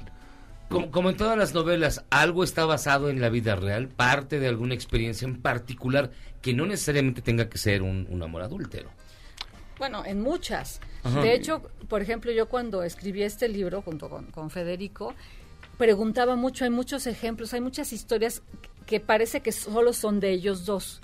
O sea, muchas historias que nos llegaron, porque todo el mundo te pregunta, ¿y ahora de qué estás escribiendo? Y cuando dices de amores adúlteros, todos tienen una historia que, que contarte, que obviamente ninguna es personal, ¿no? Son del hijo, del vecino, de... Un amigo me contó. Un amigo me contó. El amigo de un amigo me Entonces, sí hay varias caso. historias reales metidas aquí como si fueran de, de ellos dos o de amigos de ellos, pero sí, sí hay. Pues es que finalmente amores adúlteros existen, todos los días han existido desde que el hombre es hombre y la mujer es mujer y seguirán existiendo. Creo que, de hecho, creo que el adulterio es más natural que la monogamia. Entonces, Chan, chan, chan, chan. Fuertes declaraciones. Todos volteando. Conste que dije creo. Checando en su casa, checando los mensajes. Ah, a ver si caben en el marco de la puerta o se tienen que ir como de ladito. Bueno, la- finalmente las encuestas lo sustentan. No sé Sí, qué claro. porcentaje de hombres y mujeres, y cada vez más mujeres han tenido una relación extramarital. De hecho, en, en los sitios estos que yo no conozco me han platicado de, Sí. de infieles. Qué bueno Qué bueno que no los conozcas, amigo. Dicen que el, el nivel de participación femenina es mucho más alto es, que, sí. que el masculino, incluso de mujeres casadas, y uno pensaría este que es únicamente ciertos estatus sociales. Es parejo. Parejo. Sí, parejo y, y ya se acabó la cosa de que eh, la mujer necesita ser, lo hace porque quiere ser escuchada, quiere ser entendida. No, no es cierto. Quiere dos horas deportivas a lo que llegamos. Porfa, no me digas ni cómo te llamas ni Dos nada. horas deportivas. Bien deportivas, bien padre el workout. Sí, y- bien cuchareado, y bien, servido. todo, y ya está, y nos vemos después. No, entonces No. pues, sí ha cambiado un poquito.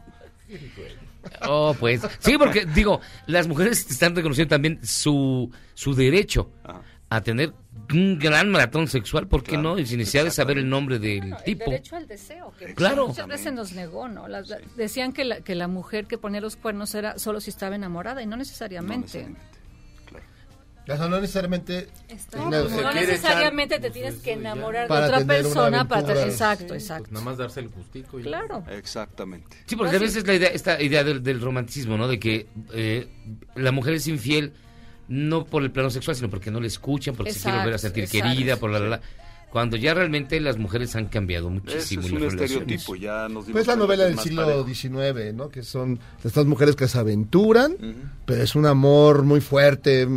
Y además con el aburrido, el, normalmente el aburrido acaban del ellas marido, mal. ¿no? Y Ah, normalmente claro. ellas acaban Como Ana Karenina. Sí, las Ana Karenina o-. Madame Bovary. Claro. Y Ahora- rojo y negro, sí. Ahora, ahora, hoy en, en día creo que las mujeres seguimos siendo este juzgadas por ser adúlteras y los hombres no. Más que, claro, para, para el hombre es un Para el hombre es claro, wow, ando con cinco. Qué machín. Y una mujer no puedes ir porque entonces te juzgan y no digo lo que Pécora. de nosotras, pero bueno. Pécora. Ah. Palabras muy feas. Muy feo. Pero tú crees que pronto cambie esa situación o de plano la- seguimos siendo muy patriarcales, muy tradicionalistas en ese Bueno, aspecto. seguimos siendo muy misóginos y yo creo que poco a poco está cambiando, pero necesitamos un cambio mucho más rápido y mucho más este radical, Sí, gracias. menos doloroso, ¿no? Porque sí está Sí. fuerte el cambio. Finalmente, a, a Beatriz Rivas y Federico Tiger, autores de Amores Adultos, editado por Alfaguara. ¿Qué opinión les merece el llamado al paro del día 9 de marzo y la situación de las mujeres? Pues eh, bueno, a mí me parece que es lo correcto. Yo me sumo, me uno. Me parece que tiene que ser. Cuando ha habido manifestaciones este, eh, de pintar puertas y de tratar de quemarlas, pues ojalá que las tiren, ¿me entiendes? Ojalá que tiren el ángel de la independencia, ojalá que se llegue a algo fuerte que represente mínimamente el dolor tan hondo que existe y tan, tan cruel y tan sordo, ¿no? Yo creo que es lo menos que podemos hacer como sociedad, ¿no? Sumarnos todos. Yo creo que es, es urgente alzar la voz por quienes ya no tienen voz y por quienes ya no están. Y, y eso es una manera, una manera es, es esa, ¿no? Decir, es un paro de mujeres como el día anterior habrá una marcha. Entonces creo, creo que es urgente, creo que, creo que esto ya está llegando a mucho. De, de hecho, dejamos pasar mucho. Teníamos que haber hecho algo mucho tiempo antes y es urgente pues que, que nos manifestemos y que se sepa lo que está pasando y que no estamos de acuerdo, bueno, ni mujeres ni hombres, la mayoría de los hombres, espero y supongo. Beatriz Federico, muchísimas gracias por estar con nosotros. ¿Ya no van a tener presentación o van a aparecer en se, minería? Se presenta Mañana. mañana. mañana, sábado en minería Ah, a muy las bien. 7 de la noche. Salón de actos. Con Almadelia Murillo nos hace el favor de presentarnos y súper bien. Federico va a llevar su guitarra y va a cantar unas rolas que compuso para este libro, para Amores Adúlteros. ¿Y de ahí el Club Swinger o qué? Y de ahí al Club Swinger y a ver qué pasa. Va. Que a Ah, nuestra edad, y es más, ya nos dan descuento también. A nuestra edad. padre. Diez años después A ya es nuestra edad más. ni nos dejan entrar. ¿Vienen por sus hijos? Amores Adúlteros, una novela de Beatriz Rivas y Federico Traeger. Muy bien, muchísimas gracias por estar con nosotros. Gracias. Nosotros vamos a hacer una pausa y vamos a regresar. Tenemos más, mucho más aquí en Charlos contra Gangsters. ¿Quieres salvarte del reggaetón? ¿Y esos sonidos que solo te hacen pensar en Omar Chaparro como un buen actor? Charros contra Gangsters regresa después de un corte, solo con la mejor música para una debida sinapsis. Después del corte, somos más políticamente correctos. Todas y todos estamos de vuelta en Charros contra Gangsters. Si sientes feo cuando me voy, ¿qué sientes cuando... Regresamos a Charros contra Gangsters?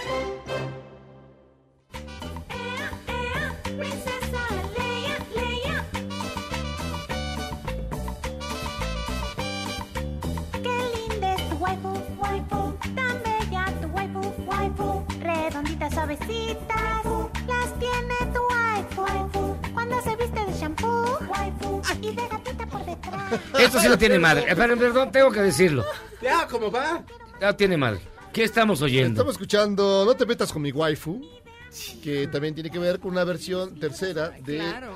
la, la- la cumbia del otaku, Una adaptación. una adaptación libre. Y esto lo mandó eh, Schrödinger Cat, que además lleva como tres horas llorando que hay que ponerla, que, Sí, que que no ya lo no lo. Ahí está, amigo, hermano. Todos los viernes lo mencionas, pero ya Pero ahora se- sí pero ya no, no le basta, no le basta, pero aquí está. Fíjate que yo pensé que era la nueva canción de Daniel Espala, eh, la de Copy Paste. Pero no, la de Copy Paste es esta, mire, escúchela usted. el micrófono, Daniela.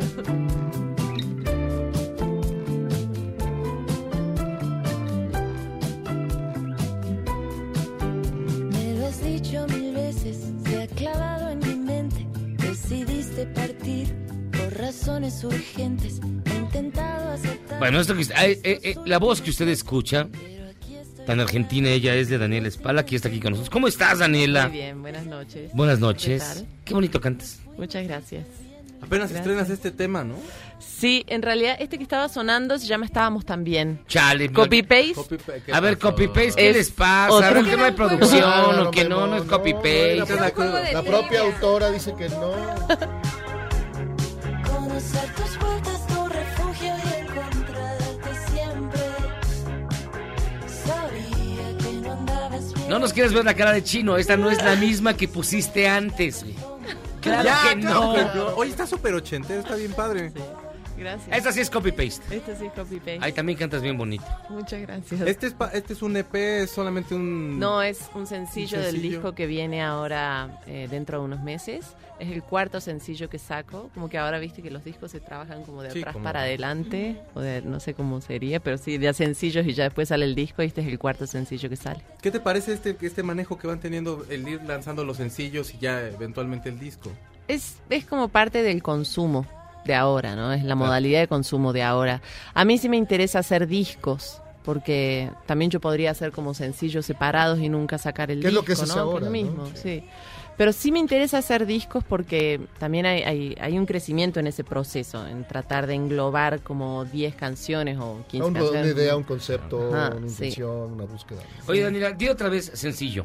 Sencillo. Eso. Ah. Qué carisma. Ay. Ay, qué feo. Sencillo y carismático. ¿Cómo se le puso Oye, la mira, delirio? me pongo chinito.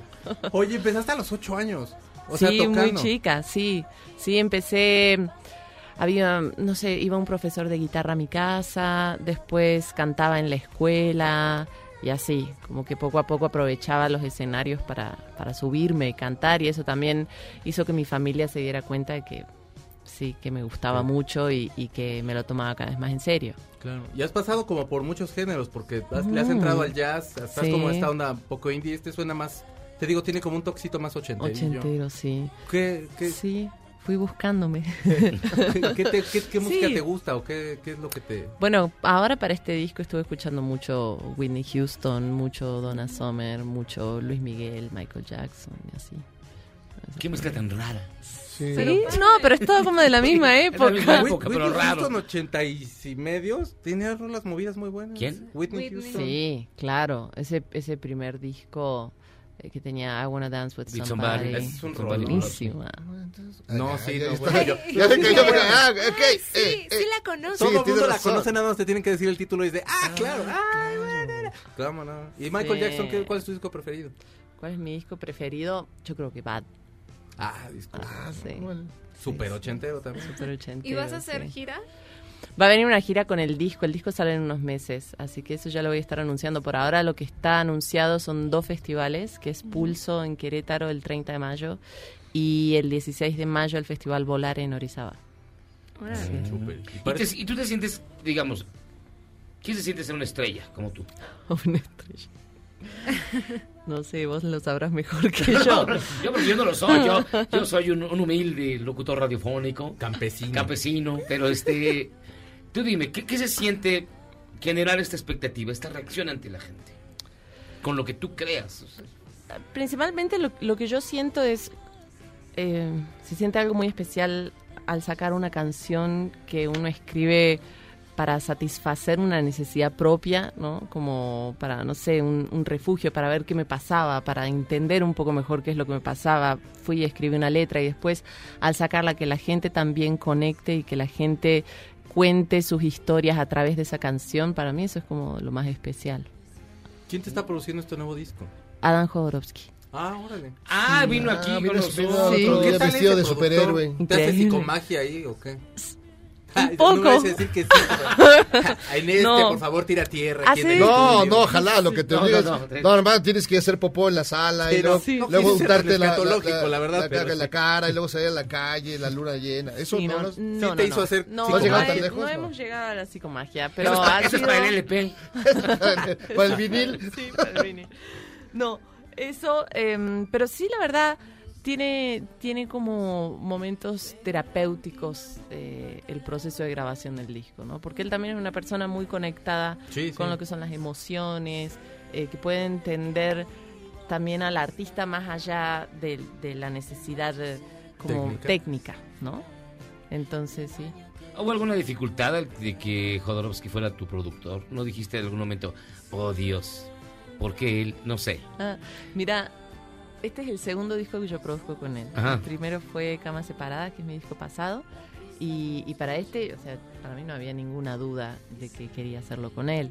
Ahora, claro, en el proceso de, de grabación sí hay momentos de dudas, hay momentos de, de tensión, de forcejeo.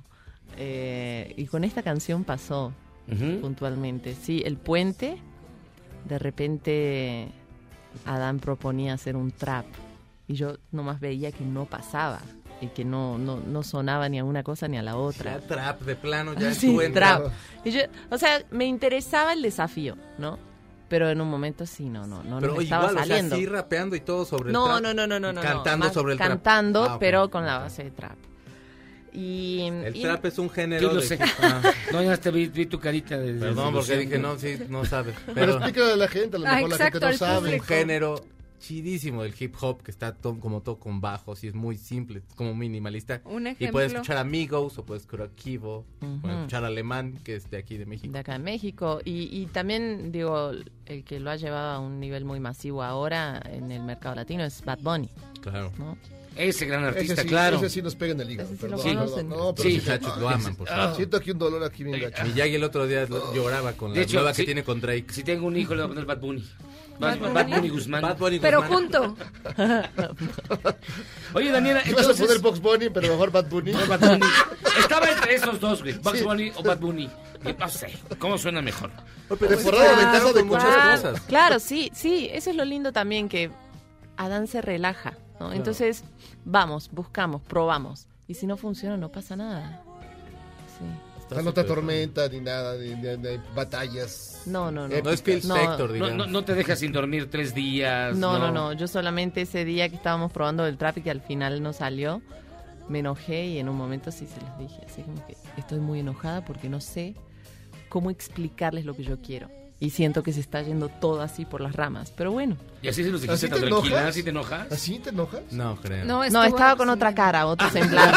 Las, Otra- personas, otra las personas así de tranquilas suelen ser las que se enojan más intensas. A ver, Daniel Sí. Espala, te invito a que te enojes en el micrófono como te enojaste en esa vez. Es que no sé si puedo repetir esas Sí, palabras. Tú repítelas. ¿eh? No, lo que tú ¿Qué quieras. tal gobernación ni está escuchando? Ya ni están escuchando. ¿no? Sí, ya, ya se fueron a dormir y es viernes. Ya aparte de esa edad ya se duerme temprano. Bueno, me decían, Daniela, ¿qué te pasa? Estoy muy emputada, porque la verdad no sé cómo decir lo que quiero que hagan, no sé cómo explicárselos. Así fue. Ah. Tampoco, Para tampoco pensé es que te, ibas, que te hubieras enojado así, pero... ¿Qué, ¿Querés que tire los papeles? Ajá, así? Exacto. que te subieras a la mesa y órale, No, idiotas, no, no. a lamerme las botas. o sea, alguna cosa así que fuera de wow, Daniel Espala. No, no. Pero no. No, no, no, soy bastante muy Ah, tranquila. tranquila. Muy tranquila. Sí, el drama lo dejo para las canciones. Eh, Bien dicho. Haces ¿Tienes bien. planeado, ¿Tienes planeado algún otro sencillo antes de, de tu, del disco completo? Sí, ¿Cuántos más? eh, un par más. Un par más. O sea, va a salir uno más Ajá. y después hay otro que sale justo con el disco. ah, qué onda. ¿Y eh, Mm. la fecha de lanzamiento del disco? Va a ser por mayo. Que va a coincidir cuando empieces tus presentaciones. Exacto. Ah, mira, todo está súper está pensado. planeado. O sea, ya toda una empresa ahí. Sí, una Estamos empresa. aquí con... El marketing. Daniel Espada, pues que es un placer de verdad conocerte, porque mira, aquí estuvo Jodorowsky y él Sí. fue quien nos mencionó que te Sí, estaba claro. produciendo y preguntamos, ¿quién será Daniel Espala? Nosotros los viejitos, porque él ya sabía más o menos. Entonces, este, pues ya.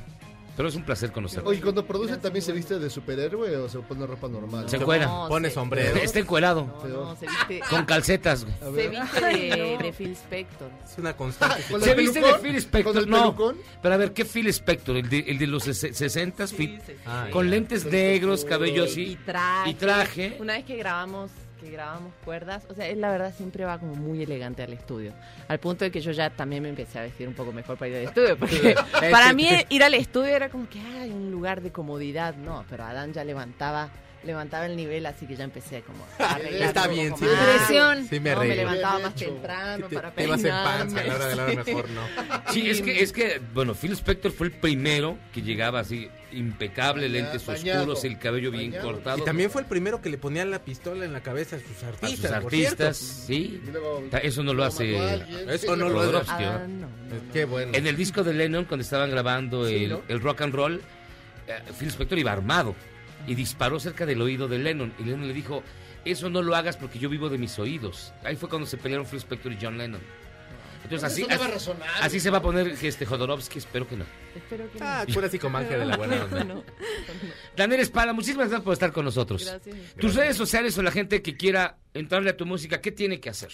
Eh, mis redes sociales estoy como Daniela Spala. Spala es cine y con doble L. Spala. Spala. Ajá. Em, Daniela Spala en Instagram y Twitter y estoy en todas las plataformas digitales como Daniela Spala. Muchísimas gracias por con nosotros. Un último favor, Sí, di sencillo. sencillo. Ay, qué- Ay, bueno, muchísimas gracias, Daniela. Gracias a vos. Nos vamos a hacer una pausa y vamos a regresar para cerrar el programa de este viernes. A todo lo que da. Gracias nuevamente, Daniela.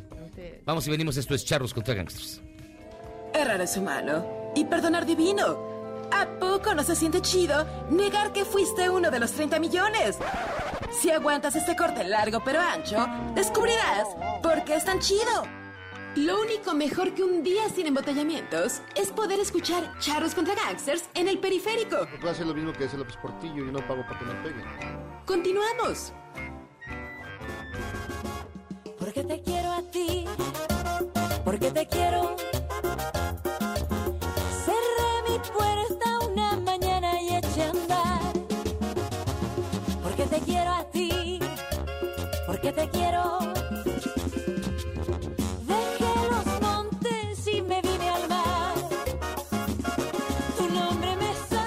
Estamos de vuelta en Charros contra Gangsters en este viernes de música horrible y de cine horrible. No, no es cierto.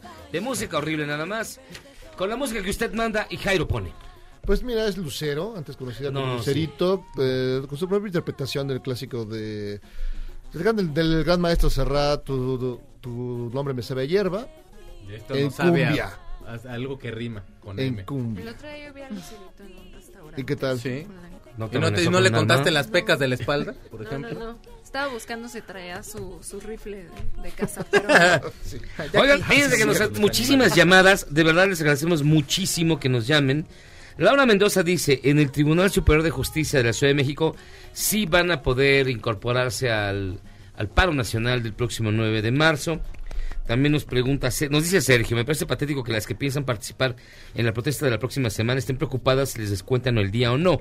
¿Cuál es su compromiso con el movimiento? ¿Por qué pedirle permiso al patriarcado? Bueno, porque también... Porque tienen que comer. Tienen que comer también, ¿eh? Mantener la casa, pagar Digo, renta. Perdón. No sé, pues igual que no. Y nos mandan muchísimos ejemplos de la vida, de la vida, de la antigüedad, diría Tamara Moreno, de canciones misóginas, de libros políticamente incorrectos ahora, como Memorias de mis putas tristes de Gabriel García Márquez, o todas las de Tony Aguilar, o este... De Pedro Hay Infante. muchas cosas. Hay muchas hay cosas que han, que- que han cambiado y que están cambiando afortunadamente, pero miren, vamos a acabar a todo lo que da este programa de viernes, y ya nos acompañan Anaí Dávila, bienvenida Anaí, Gracias.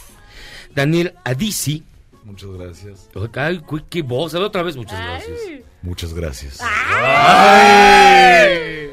Hijo, qué vozarrón. Bueno, y Salomón Askenazi, bienvenido. Hola, Askenazi. Se sintió comprometido. Hola. Ellos vienen. Hablo otra vez. Hola. Hola, Salomón Askenazi, como Vincent Vega, ¿no? En, en Pulp Fiction. Bueno, ellos, ellos son los protagonistas de la película Dos veces tú.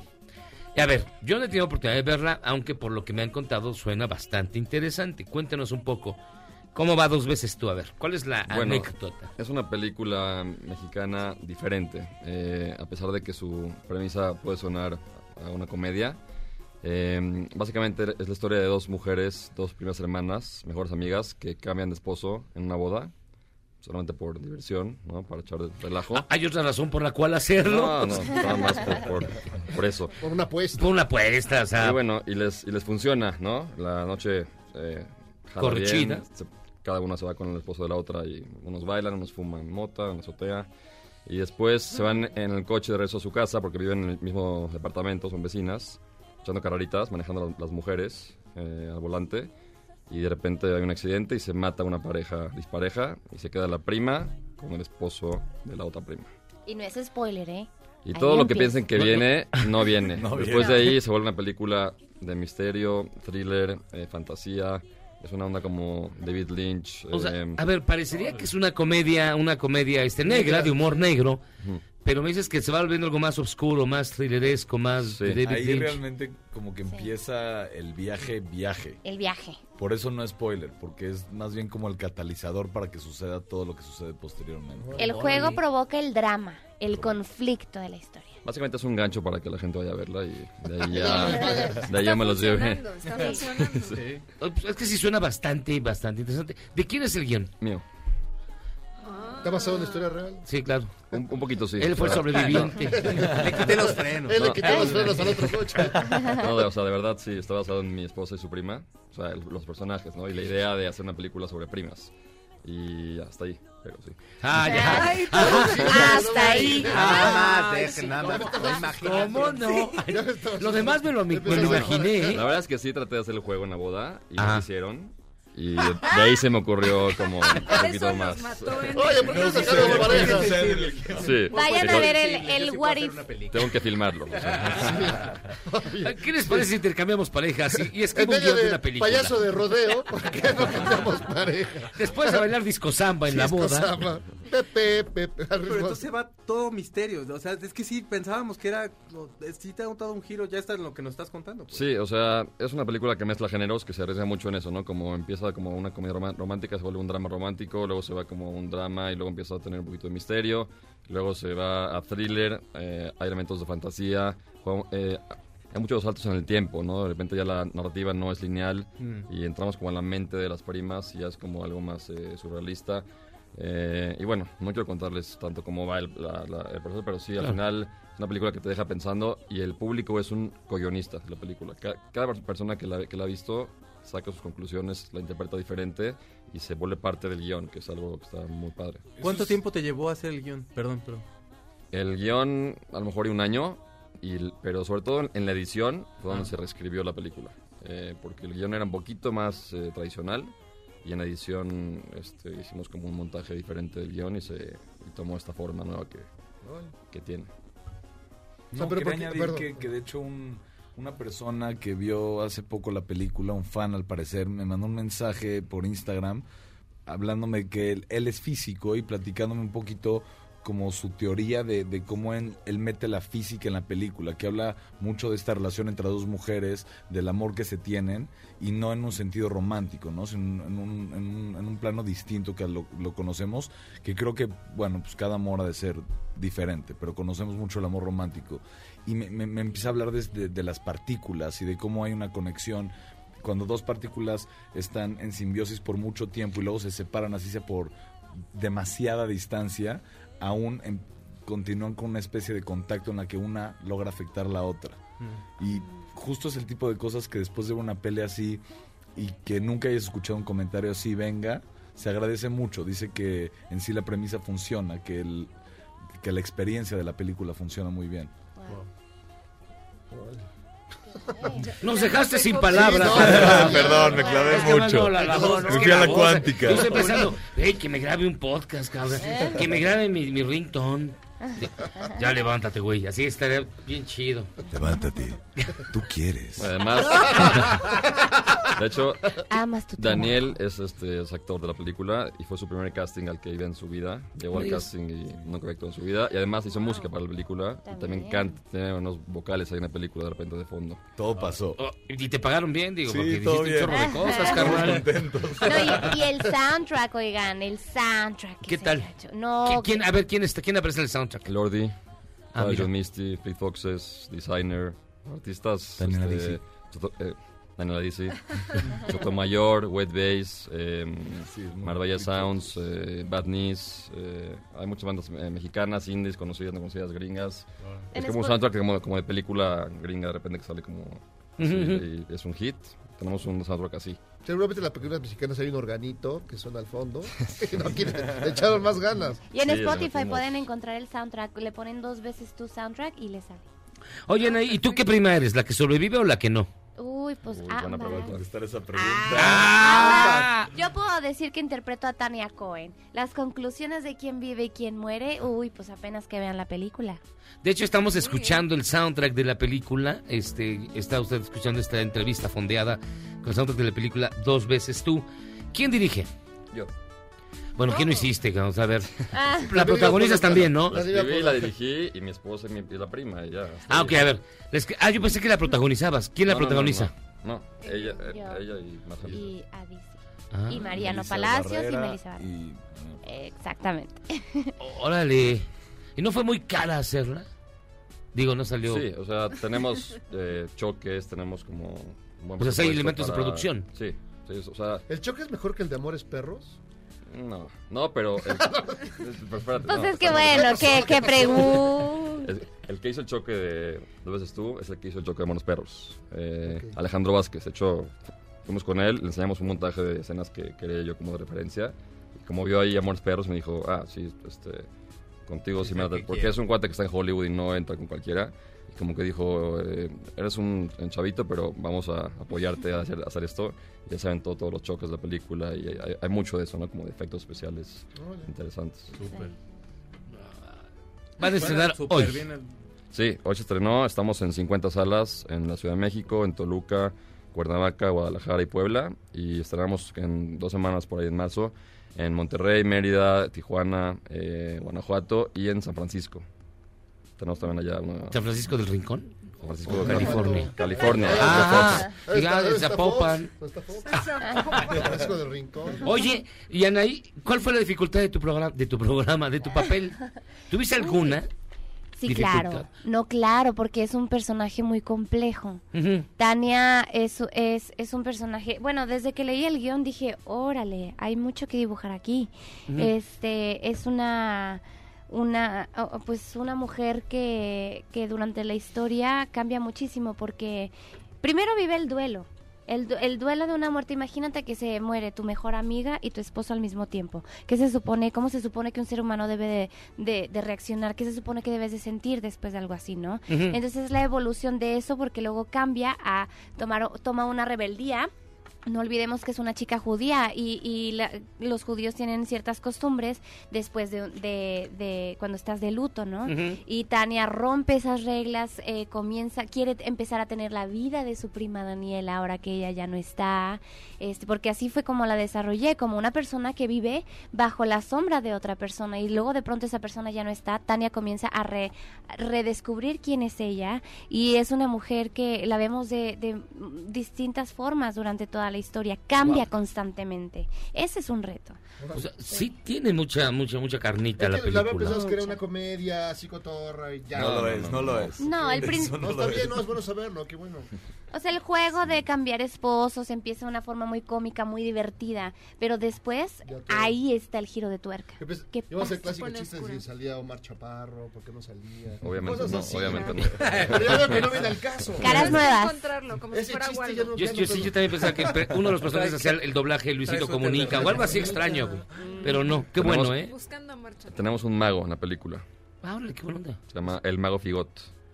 Y es un mago muy interesante. Misterioso. Dos veces tú, le recomendamos mucho que le busquen. Yo, estoy, yo estaba buscando película para esta noche eh, eh, en Cinemex, entonces ya, ya encontré, sí está cerca de mi casa, entonces pues ahí le quedamos echarle un ojo a ver qué tal. Vayan a verla, eh, es una propuesta diferente. eh, eh, creo que la gente va a agradecer como algo, eh, más que por cine mexicano, creo que es una película dif- diferente en, en general, ¿no? No por cine mexicano. Fresca. Y ojalá y puedan ir a verla este fin para que siga en cartelera y más gente Claro. la vea. eh, entonces, si, si nos quieren seguir en redes, estamos, la productora se llama Fosforescente MX. Ok. Y bueno, yo, yo soy como arroba saloask. Eh, yo estoy en mi Instagram como arroba anaidavila.act. Yo como Daniel.adisi. Uy. Vámonos una, digo, no, ya vámonos. Muchísimas gracias de verdad por estar Gracias. con nosotros. No, gracias. Muchísima Gracias. suerte. Vayan a ver la película y como dice, como bien dice Salomón, no porque es una película mexicana, sino porque es una propuesta nueva y distinta y vale la pena que usted le dé la oportunidad a películas que tienen una gran propuesta más allá de su nacionalidad. Puede ser mexicana, puede ser coreana, puede ser usted déle el chance a salirse del cajón de Hollywood. Gracias Sí. de verdad. Dos Gracias. veces tú, acuérdense. A- Dos a- veces además, tú. el, el- el espectador se cuestiona tanto que al final te vas por una cervecita, un cafecito o algo a, a debatir y a platicar de la película. Fíjate, ya está hecho el plan. Muchísimas gracias. Gracias. Oigan, hasta César. aquí llegamos a estar los contra Grandes. Gracias, Yujis. Gracias, nos escuchamos el próximo viernes. Vámonos, Checo. 8 de la noche mañana, A-Track es especial de Eminem. Hasta mañana. Cairo Calixto Albarrán. Aquí fue en fin de semana a todos. Hasta aquí llegamos a estar los contra Gangsters. Que tengan ustedes una gran noche. Yo soy José Luis Guzmán. Gracias por escucharnos. Nos escuchamos el lunes. Cuídense mucho. Es Sofía. Vámonos. Ahí se ven. Este podcast lo escuchas en exclusiva por Himalaya. Si aún no lo haces, descarga la app para que no te pierdas ningún capítulo. Himalaya.com